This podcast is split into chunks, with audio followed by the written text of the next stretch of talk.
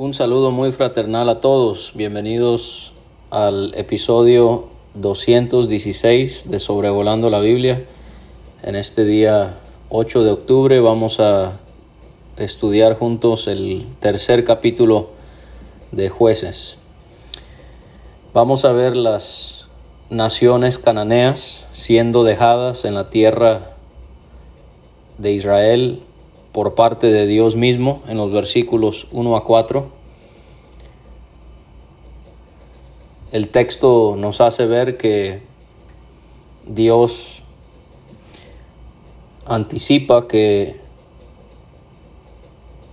habrían naciones que iban a quedar en Canaán para probar con ellas a Israel y específicamente a todos aquellos que no habían conocido todas las guerras de Canaán. Dios permitió que estas naciones se quedaran en Canaán porque no le obedecieron en cuanto a la orden que Él les había dado de que ellos tenían que sacar a todos estos pueblos.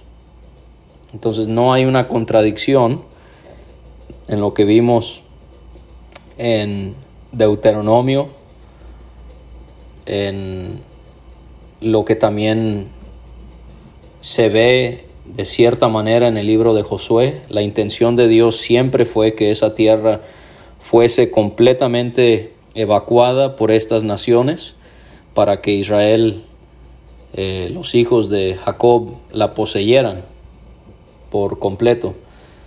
Entonces no hay una contradicción, sino que por causa de la desobediencia, de que no exterminaron a todos estos pueblos, ahora Dios lo va a usar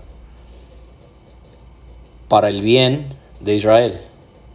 En este caso vamos a ver que fue para probar a Israel. Dios permitiría que los que desconocían cómo eran las guerras, las conocieran. Pero volvemos a lo mismo, pero también para probar a Israel. Y esto lo vemos en los versículos 1 y 4. La palabra probar en el idioma original que se escribió el Antiguo Testamento tiene la idea de examinar algo o de comprobar algo. Ahora Dios que es omnisciente, Él no necesita ver nuestra reacción a una circunstancia para saber qué hay en nuestro corazón, porque Dios lo sabe todo. Dios ve todo rincón de nuestro corazón y Él puede anticipar el futuro porque Él es omnisciente, Él todo lo sabe. Más bien Dios los iba a probar en el sentido de que era para ellos mismos, para que vieran ellos mismos cómo es que andaban delante de Dios. Ahora Dios pudo haber exterminado a estas naciones al no hacerlo Israel, pero vemos cómo Dios toma la desobediencia de su pueblo y tiene un propósito detrás de la desobediencia para ayudar esa desobediencia. Y también era para que el linaje de los hijos de Israel conociese la guerra, para que la enseñasen a los que antes no la habían conocido. O sea que Dios nos muestra otra vez cómo es que Él siempre está mirando hacia la próxima generación, como nosotros también tendríamos que hacer. No solamente pensar en la generación presente, pero pensar en la generación que viene por delante. Esto iba a preparar a los israelitas que no habían estado involucrados en las guerras de las conquistas descritas en el libro de Josué para poder aprender cómo era el ser soldado en el ejército de Jehová. Y esto porque iban a haber naciones, o había naciones que les rodeaban y tenían ellos que tener un ejército. Tenían a Dios, obviamente Él era el que les protegía y Él era el que les ganaba las batallas, pero tenían un ejército utilizado por Dios para proteger a Israel. Así que naciones como Egipto, Asiria, Babilonia, Persia, Grecia, a lo largo de los tiempos iban a ser una amenaza. Aprendemos con esto, las guerras no son placenteras, pero fortalecen el carácter de aquellos que participan en ellas. Cuando pensamos en nuestras batallas que son de carácter espiritual, todos estamos de acuerdo que son batallas horribles, pero con la fuerza de nuestro gran Dios, no cometemos pecado y esto resulta en beneficios que nosotros recibimos. Estas, estos triunfos nos vigorizan y nos robustecen. Tenemos que ver cómo es que las adversidades son de bendición para nosotros y también para la congregación, como lo iba a ser para Israel. Por eso Pablo le aconsejó, le pidió a Timoteo, tú pues sufre penalidades como buen soldado de Jesucristo. Ellos, el pueblo de Israel, iban a aprender acerca del poder de Dios y el costo que hay para recuperar lo que habían perdido por causa de su propia desobediencia. Y en el versículo 3 se nos dicen quiénes eran, cuáles eran estas naciones. Las naciones fueron los cinco príncipes de los filisteos, todos los cananeos, los sidonios, los heveos, y se nos dice dónde es que habitaban, en el monte Líbano, desde el monte de Baal Hermón hasta llegar a Amat. Los filisteos, ellos, la historia nos dice, llegaron a las costas occidentales de Israel aproximadamente en el siglo 12 antes de nuestro Señor y su nacimiento y posiblemente venían de la isla de Creta y a los filisteos los encontramos en constante conflicto con el pueblo de Dios. Los cananeos, bueno, podemos ir hasta Génesis 10, 12, 13 por nombrar algunos y vemos que ahí son mencionados. Ellos fueron descendientes de un nieto de Noé, los sidonios, ellos habitaron en Sidón, una antigua ciudad en lo que hoy es Líbano. Fue el primer lugar donde moraron los bien conocidos fenicios. Los hebeos, ellos vivieron cerca del monte Hermón, al norte de Israel, también en la región del mar de Galilea, también descendientes de Noé a través de Cam y aprendimos en Josué 10 que los Gabaonitas, aquellos que engañaron a Josué, ¿te acuerdas de ellos? Eh, con su calzado, el pan y todo este asunto, ellos eran hebeos. Estas cinco naciones no serían exterminadas hasta los días de David. ¿Cuánto tiempo Israel desobedeció la orden de Dios? Y otra vez se menciona que estas naciones permanecieron no solamente por la desobediencia de Israel, pero Dios lo va a usar para probar a Israel, para saber si obedecerían a los mandamientos de Jehová que él había dado a sus padres por mano de Moisés. La prueba tenía que ver con la obediencia de los israelitas a la palabra de Dios. Si ellos obedecían la palabra, Dios les iba a ayudar a vencer a todos sus enemigos, por más grandes, por más poderosos que ellos fueran. Y así nosotros tenemos que poder ver entonces la importancia que hay en nuestra respuesta que le damos a las ordenanzas de nuestro Dios. el carácter de una persona el hecho de que esa persona será fiel o infiel a los preceptos de nuestro Padre se ve cuando hay dificultad, cuando hay angustia. Y esto lo vamos a ver claramente con los hebreos. En el capítulo 2 escuchamos y estudiamos acerca de esto mismo, cómo es que Israel sería probado a través de estas circunstancias. En los versículos 5 a 11 tenemos a Otoniel, el primer juez, y se nos dice primeramente en los versículos 5 a 7 las condiciones de Israel que hubieron antes de que se necesitase a un juez, a un libertador como Otoniel. ¿Cuáles eran esas condiciones?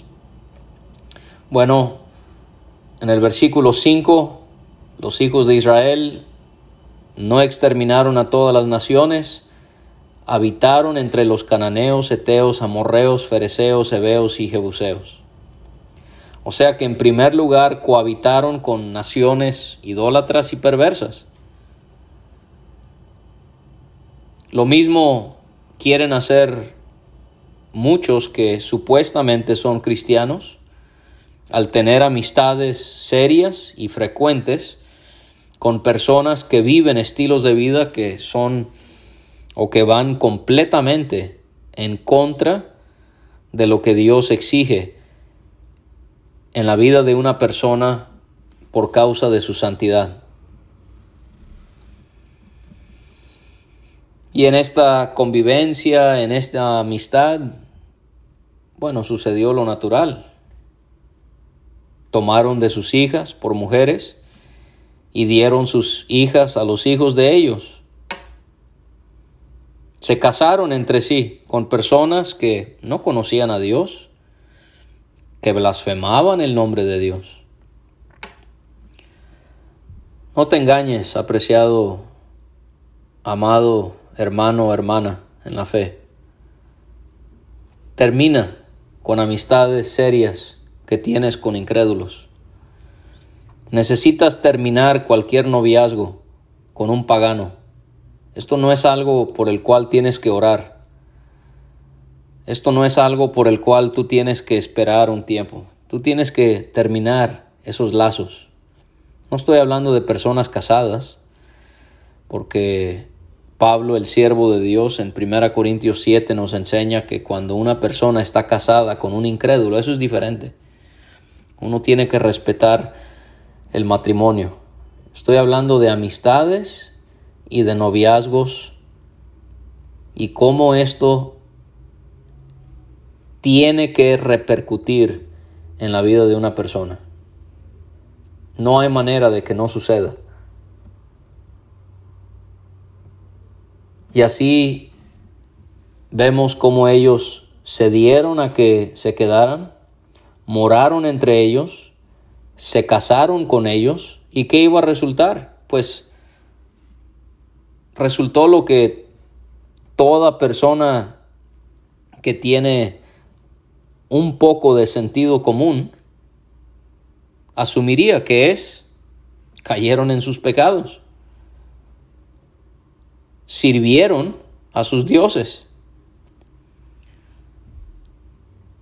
Así como hay cristianos que tienen amistades, tienen noviazgos y piensan que no les va a repercutir, aquí está una clara muestra de ello. Y en cuanto al noviazgo, en cuanto a hermanos que deciden casarse con alguien que no es creyente, es muy extraño que un hijo de Dios quiera casarse con un enemigo de Dios.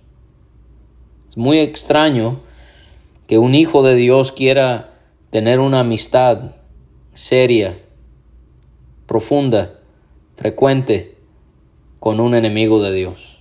No debe haber esa compatibilidad. Y entonces Israel se vio afectada porque se fueron tras la idolatría. Y así nosotros no podemos andar, convivir, acompañar, frecuentar a los pecadores y ser una persona justa. No ha existido y jamás existirá. Los pecadores siempre andan con pecadores y los justos siempre andan con justos. Los hijos de Israel hicieron lo malo ante los ojos de Jehová y olvidaron a Jehová su Dios y sirvieron a los Baales y a las imágenes de acera. Y aquí se describe lo que ya se mencionó en el versículo anterior en relación a la idolatría. En vez de poner a Dios por encima de todas las cosas como debieron haberlo hecho, se olvidaron de Él y se fueron tras los ídolos de sus nuevas amistades y de sus cónyuges. ¿Qué hizo Dios? Bueno, la ira de Jehová se encendió contra Israel y los vendió en manos de Cusán Risataim, rey de Mesopotamia. Y sirvieron los hijos de Israel a Cusán Risataim ocho años. El hecho de que la ira de Dios cayó sobre Israel es muestra irrefutable de lo mucho que él repudia los pecados mencionados que son amistarse con aquellos que no son creyentes y la práctica de los pecados de aquellos que no son hijos de Dios. Qué lamentable que Dios permitió que el pueblo que era la niña de sus ojos, que Él había comprado para sí al sacarlos de Egipto, fuera vendida para ser poseída por el rey de Mesopotamia llamado Kusan Risataim. Dios les dio exactamente lo que ellos querían. Dios les dio exactamente lo que ellos querían. No le vayas a poner Kusan Risataim a uno de tus hijos. Kusan viene de Kus, un lugar, no se puede definir exactamente dónde era ese lugar pero Risataim significa doblemente malvado. Él era el rey, algunos piensan, de la Siria que estaba entre los ríos Tigris y Éufrates. El rey de Mesopotamia, se nos dice aquí, pareciera describir la tierra fértil y bien regada que hoy es el oriente de Siria y el norte de Irak. Y los israelitas clamaron a Dios. Estamos viendo lo que ya hemos estado mencionando el pecado de Israel, las consecuencias de su pecado y ahora viene el clamor. Claman a Dios. Pero, ¿por qué tardaron ocho años en hacer esto? Debió haber sido en el primer día, pero tardaron ocho años hasta que buscaron la ayuda de Dios. ¿Habrá sido necedad? Ignorancia, orgullo? ¿Cuáles son las cosas que me impiden a mí a veces, muchas veces, buscar el, socorro de Dios en varios aspectos de mi vida? Y entonces ellos claman y Dios, Él levanta un libertador. Este es un común adjetivo de los jueces que se menciona a lo largo del libro. Esto nos ayuda a entender la figura de estos hombres que Dios fue levantando para salvar a Israel. Y estos hombres, a pesar de que el pecado abundaba en Israel en esta época de tiempo, no son una hermosa figura, son preciosos tipos de Cristo Jesús, nuestro libertador. Como Él nos liberta del pecado, de la esclavitud, de la maldad, por medio de el poder que hay en la sangre del Cristo resucitado. Dios levantó a Otoniel, hijo de Cenaz. Otoniel era hermano y yerno de Caleb. Interesante que él es el único juez del que no se dice algo negativo en todo el libro. Nos dice el versículo 10, el Espíritu de Jehová vino sobre él esto describe a Dios habilitando a Otoniel para la gran responsabilidad que tenía por delante para él, Lo mismo leeremos de Sansón en el capítulo 14, versículo 19. Esto mismo sucedió con Samuel para que pudiera profetizar en primero de Samuel 10. En esa época, en la dispensación pasada, bajo el pacto antiguo en la ley, el Espíritu de Jehová descendía sobre alguien. Ya esto no es algo que sucede en esta dispensación de la gracia, porque el Espíritu mora en nosotros y mora de manera permanente y Él nos ha dado dones que nosotros empleamos para cumplir el propósito que Dios soberanamente tiene para nosotros en nuestro servicio. Pero esto lo que nos debe de llevar a a meditar es que muestra la inmensa dependencia que nosotros tenemos hacia Dios. Porque sea que el Espíritu de Jehová descendía en el Antiguo Testamento y ahora mora en nosotros en el Nuevo Testamento, realmente esto muestra lo mucho que necesitamos al Espíritu. Por eso en Zacarías 4 y 6 leemos no con ejército ni con fuerza, sino con mi espíritu, ha dicho Jehová de los ejércitos. Y la tierra, por causa de cómo es que Otoniel eh, liberó a Israel de la mano de Cusán Risataim, Israel reposó por 40 años y después murió Otoniel. Ahora vemos el segundo juez, Ahod, en los versículos 12 a 30. ¿Israel aprendió su lección? No. Volvió a hacer lo malo ante los ojos de Jehová. Y Dios en su soberanía, Él fortalece a Eglón, rey de Moab, contra Israel, por cuanto habían hecho lo malo ante los ojos de Jehová. Esta es la tendencia del pueblo de Dios. Tendemos a olvidar de dónde nos sacó Dios. Tendemos a olvidar lo rebelde que hemos sido y tendemos a olvidar las consecuencias que hemos sufrido por causa de nuestras decisiones insensatas. Dios permitió que Israel fuese vendida a los de Mesopotamia, ahora permite que se fortalezca Eglón, rey de Moab, para que pueda subyugar a Israel. Esto debe de motivarnos porque es el tema uno de los temas de este libro, la soberanía de Dios, el, el poder ilimitado de Dios también, que Él puede fortalecer a hombres que no lo adoraban y Él puede, por el otro lado, liberar a su pueblo que supuestamente le adoraba. Eglón, rey de Moab. ¿Se acuerdan de Moab? Leímos de Moisés conquistándoles ahí al este del Jordán. Ellos habían sido derrotados, pero ahora se fortalecen y vencen a Israel. El nombre Eglón significa becerrito, becerro en diminutivo. Y este becerro vamos a ver que estaba listo para el día de su sacrificio. Y vemos a Dios obrando poderosamente y extrañamente a la vez para llevar a los suyos al arrepentimiento. Y a veces, muchas veces necesitamos que Dios obre también así en nosotros para llevarnos a dejar algún pecado que nos está asediando. Eglón juntó a los hijos de Amón y Amalek, hirió a Israel, tomó la ciudad de las palmeras. Amón estaba al noreste de Moab y los de Amalek al sur de Canaán.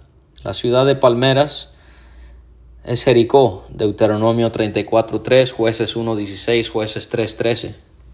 Qué triste que la primera ciudad conquistada por Israel ahora es conquistada por los moabitas. Los hijos de Israel sirvieron a Eglón, rey de los moabitas, dieciocho años. El pecado siempre hace esto, siempre quiere robar al hombre de sus libertades para tenerlo cautivo.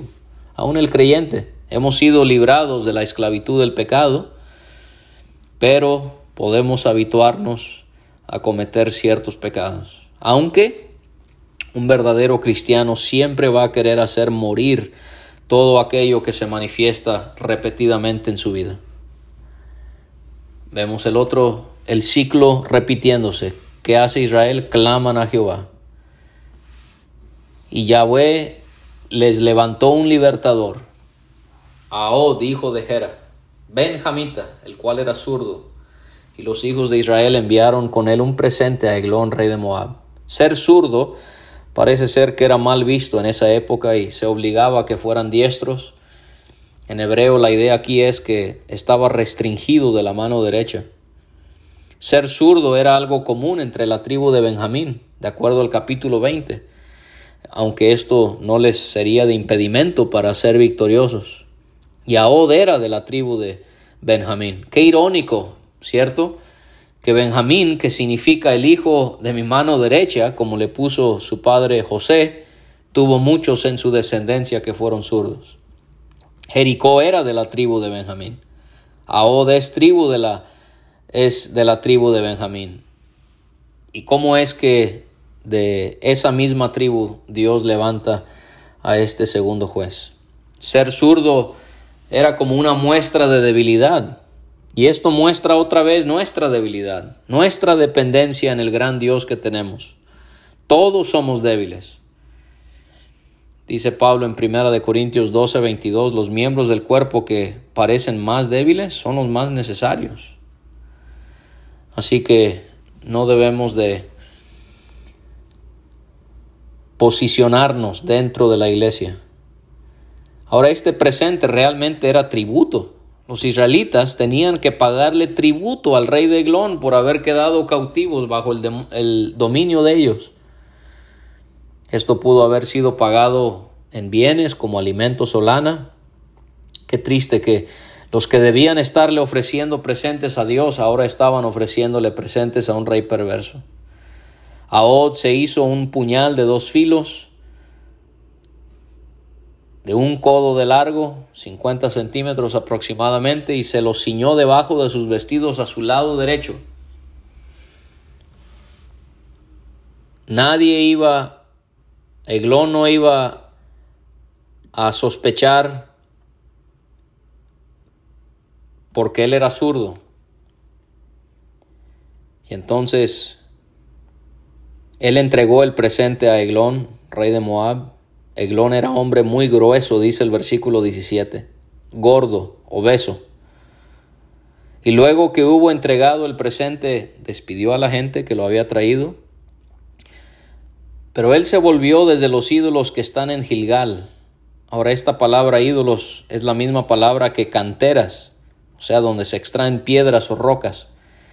Y algunos han pensado que quizás estas eran las mismas piedras que Josué había levantado y que los moabitas habían puesto a sus ídolos junto con ellos.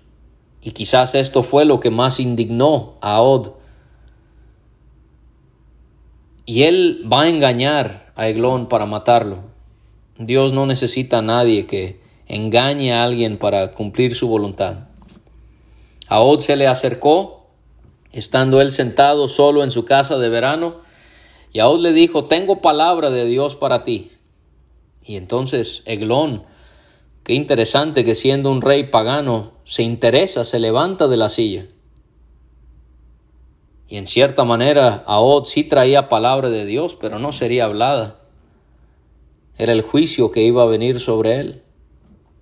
Ahora, tengamos cuidado en personas que son como Ahod, que dicen que tienen palabra de Dios cuando realmente no hay palabra y usan la palabra de Dios con todas estas maneras, estas artimañas tan inteligentes, tan sabias, tan profundas y solo es para presionarte a hacer lo que ellos quieren.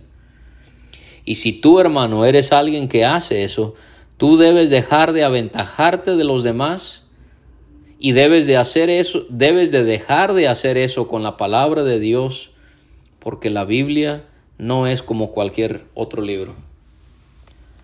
Ahod alargó su mano izquierda, tomó el puñal de su lado derecho y se lo metió por el vientre. No habrá sospechado porque normalmente las armas eh, eran tomadas con la mano derecha y la empuñadura, o sea, la parte por donde se sostiene un puñal o las espadas, la penetró tan fuertemente que entró también tras la hoja y la gordura cubrió la hoja, porque no sacó el puñal de su vientre y salió el estiércol. Ahod salió al corredor, cerró las puertas de la sala y le puso seguro. Y cuando él había salido, los siervos del rey fueron a donde estaba y cuando vieron que las puertas de la sala estaban cerradas, bueno, dijeron, sin duda él cubre sus pies en la sala de verano. Cubrir los pies posiblemente se refiere a alguien removiéndose su túnica, cubriendo sus pies para orinar o defecar. Lo mismo leemos acerca de esto con Saúl en 1 de Samuel 24:3. Esto nos hace ver cómo la Biblia no es un libro que expresa las cosas vulgarmente o explícitamente, sino lo hace con dignidad. Es lo mismo como cuando la Biblia habla de un hombre y una mujer conociéndose, está describiendo las relaciones, la intimidad sexual que hay entre ellos.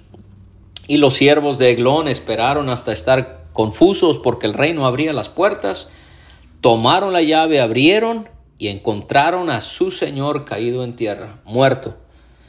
Qué interesante que se emplea esta palabra Señor. El Señor del cielo, el Señor del universo había vencido a Eglón señor de los moabitas. Mas entre tanto que ellos se detuvieron, Ahod escapó y pasando los ídolos, aquí los tenemos otra vez, se puso a salvo en Seirat. Seirat estaba en el sureste de Efraín. Parece ser que Eglón había dejado Moab para residir al otro lado del Jordán. Y cuando había entrado, tocó el cuerno en el monte de Efraín, llamando a, a todos. Y los hijos de Israel descendieron con él del monte eh, y él iba delante de ellos. Se necesitan líderes, pero también se necesitan aquellos que van a ayudar en la misión que Dios da a los líderes, porque es para todos. Y él les dijo, síganme. No les dijo vayan, les dijo síganme. ¿Por qué? Porque el líder va al frente del pueblo para realizar la encomienda. Es el ejemplo, el guía. Y ellos descendieron siguiéndole, tomaron los vados del Jordán a Moab y no dejaron pasar a ninguno. En aquel tiempo mataron a los moabitas como diez mil hombres, todos valientes, todos hombres de guerra, no escapó ninguno. Y así fue subyugado Moab aquel día bajo la mano de Israel y reposó la tierra ochenta años. Este es el periodo de paz más largo en los cuatrocientos años de la época de los jueces en Israel. Y en el versículo 31 leemos acerca del tercer juez, Samgar. Después de Ahod fue Samgar, el juez de Israel, hijo de Anat, mató a seiscientos hombres de los filisteos con una aguijada de bueyes, y él también salvó a Israel.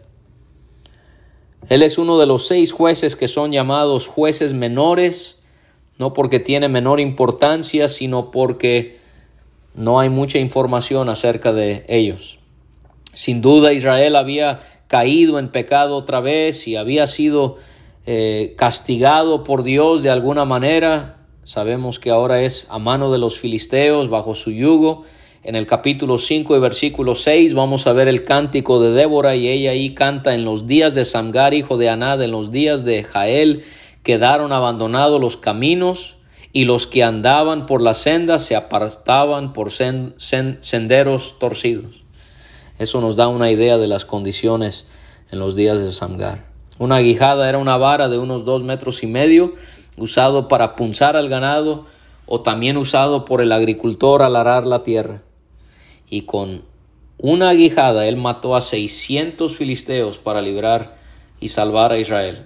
No hay nada espectacular en una aguijada, pero Dios usó lo que Samgar tenía. Algunos somos desconocidos y eh, figurativamente hablando solo tenemos en nuestra mano una aguijada, pero eso no impide que Dios nos use grandemente. Así que Dios permita que estas lecciones de jueces 3 puedan ser de un enriquecimiento, eh, un enriquecimiento, un enriquecimiento en nuestras vidas. Saludos a todos. Gracias por acompañarme y les esperamos el próximo miércoles para ver jueces capítulo 4.